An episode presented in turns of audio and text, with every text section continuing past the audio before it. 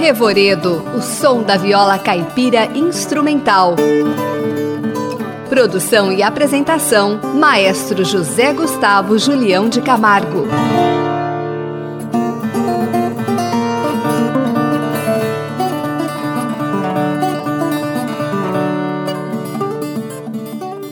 No Revoredo de hoje, iremos apresentar o trabalho de José Gustavo Julião de Camargo com a viola caipira. E iniciaremos com a música Revoredo, aquela que dá título a esse programa e é a trilha de abertura.